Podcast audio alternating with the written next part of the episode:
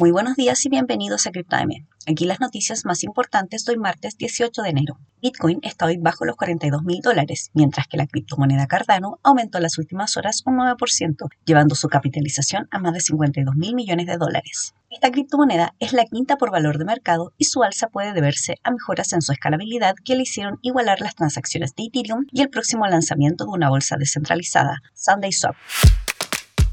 El buen desempeño que están teniendo las criptomonedas se está ampliando al ámbito laboral, porque los puestos de trabajo relacionados con criptomonedas se dispararon un 395% en LinkedIn durante 2021. Las empresas hoy están buscando desarrolladores e ingenieros de blockchain y por eso la mayoría de las ofertas son de áreas software y finanzas.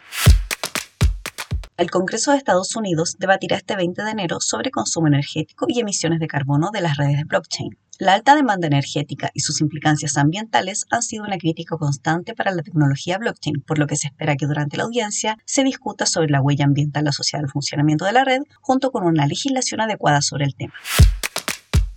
Y eso es todo por hoy. Gracias por escucharnos. Recuerden visitar cryptomarket.com, suscribirse para recibir cada mañana notificaciones de nuevos capítulos y seguirnos en redes sociales. Que tengan un muy buen día.